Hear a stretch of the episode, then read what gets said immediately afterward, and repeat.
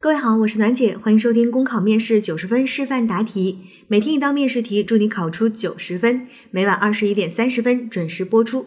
今天的题目是：火龙果滞销，荔枝烂在地里，水果都丰收了，但是农民没有增收，反而亏损，请谈谈你的看法。首先呢，审题先审尾，我们看到它让我们谈看法，这是一道综合分析题。这道题的内容是非常的简单的，就是水果丰收了，农民没有增收，为什么呢？因为出现了水果的滞销，烂在了地里，所以它非常明确的告诉了我们现象和原因。我们只需要结合这个现象去谈看法就好了。原因的部分呢，可以再把它细化一下，想一下为什么会出现水果的滞销。所以这道题呢，相对还是比较简单的。那我们看啊，综合分析题还是四步走，对吗？先亮明自己的观点和看法。农民都已经亏损了，所以这个事儿的观点，我们肯定是，哎呀，感觉到非常痛心啊，嗯，让我很难过，诸如此类的。第二部分呢，分析论证，我们可以有两个方向的打法，一个是可以去讲它的危害，也就是水果丰收了，农民反而亏损了，这件事情会伤害到谁，对吗？那谈危害，我们可以按照从小到大的这个逻辑线和这件事情最直观的利益相关者，然后呢，一步一步的扩展来去说。第二个方向呢，就是我们可以去讲一下会出现这种情况的原因。在题干当中告诉我们，原因其实就是水果滞销，对吧？丰收了却卖不出去，那丰收了却卖不出去呢？它是一个原因，但其实它也是一个最后的结果啊，就是它也是一个现象。那到底是什么原因导致了这个水果丰收了却卖不出去呢？如果你深入思考的话，你会发现，哦，原来这件事情本身也是多种原因造成的。有没有可能是农民跟风种植呢？一听说啊，这个东西卖得好，好，大家所有的人一拥而上去卖这个东西，结果呢，没有跟得上市场的导向，导致于供大于求，所以水果滞销。当然还有可能。比如说我们的基础设施跟不上啊，这个水果丰收之后没有办法运出去，没有很多的渠道等等，这都是水果丰收却产生滞销，导致农民亏损的原因。所以这是第二部分分析论证，我们可以去讲的危害或者是原因。那第三部分我们就要有针对性的提出对策和建议了。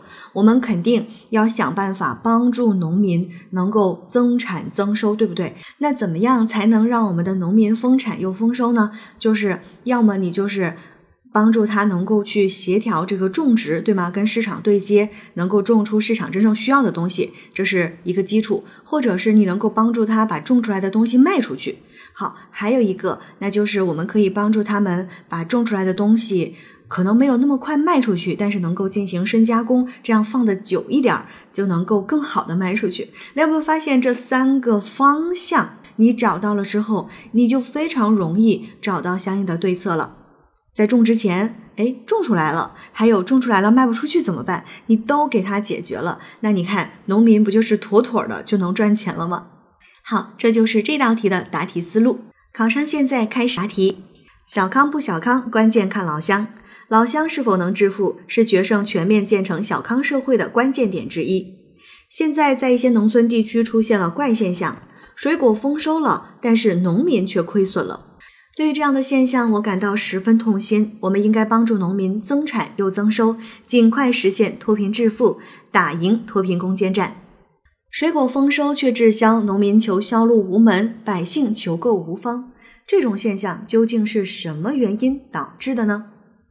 一是多数农民不了解市场需求，存在与市场信息不对称的情况，盲目跟风种植。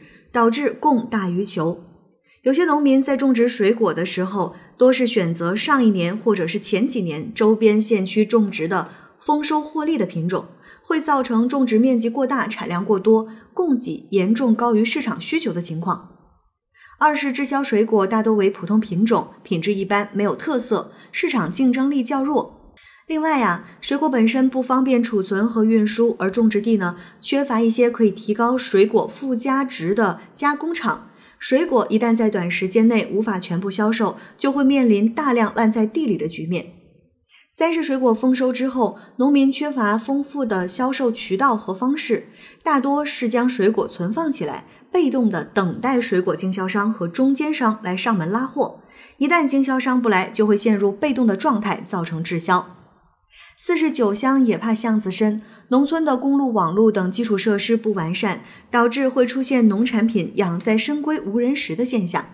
那我们的政府在农户种植和销售的过程当中，引导调控和服务工作做得还不够，没有对市场存在的盲目性、滞后性的弊端进行预防和调控。此外，农业保险机制不够健全，缺乏对农民的保障。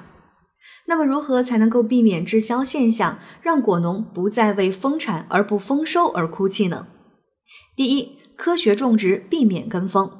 农民自身可以主动学习相关的产销知识，比如说互联网模式、新媒体等等，利用互联网等大数据了解外部市场信息，做到供求信息对称，能够更好的了解市场。结合市场需求，因地制宜，采用差异化种植、精品化种植的方式，按需生产，也可以进一步优化水果品种的结构，发展特色农产品。第二，政府部门要完善公路、网络等基础设施建设，这样才能莫愁前路无知己，天下谁人不识君。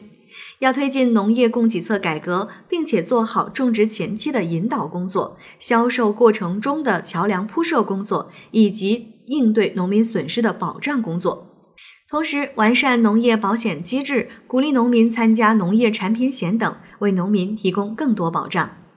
第三，拓宽销售渠道，充分利用互联网加农业的模式，比如打造网上销售平台，通过淘宝、京东等电商渠道与快递公司合作。扩大销售的范围，在水果丰收的季节组织大型农产品展销会，开发农家乐旅游，通过媒体大力宣传，吸引周边游客品尝体验，吸引更多的需求方前来购买。还可以学习其他地方的先进经验，比如学习田东的芒果微商模式，利用碎片化时间在社交圈进行营销推广，田东芒果卖到了全国各地。或者是钦州巧妇九妹的短视频带货形式，带动农民致富。第四，加强农业技术的推广，提高水果产品的附加值。要培养一批懂科技、懂经营的农民，提高种植技术水平，还可以对水果做适当的预处理和保鲜工作，延长水果的储存时间。此外，在水果集中生产地建立水果加工厂，延长产业链条，提升水果的附加值。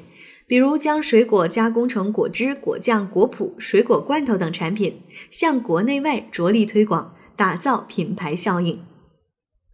果贱伤农，果烂更伤农。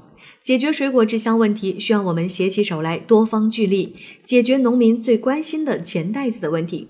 只有这样，才能真正帮助农民脱贫致富，我国决战全面建成小康社会才能顺利推进。考生答题结束。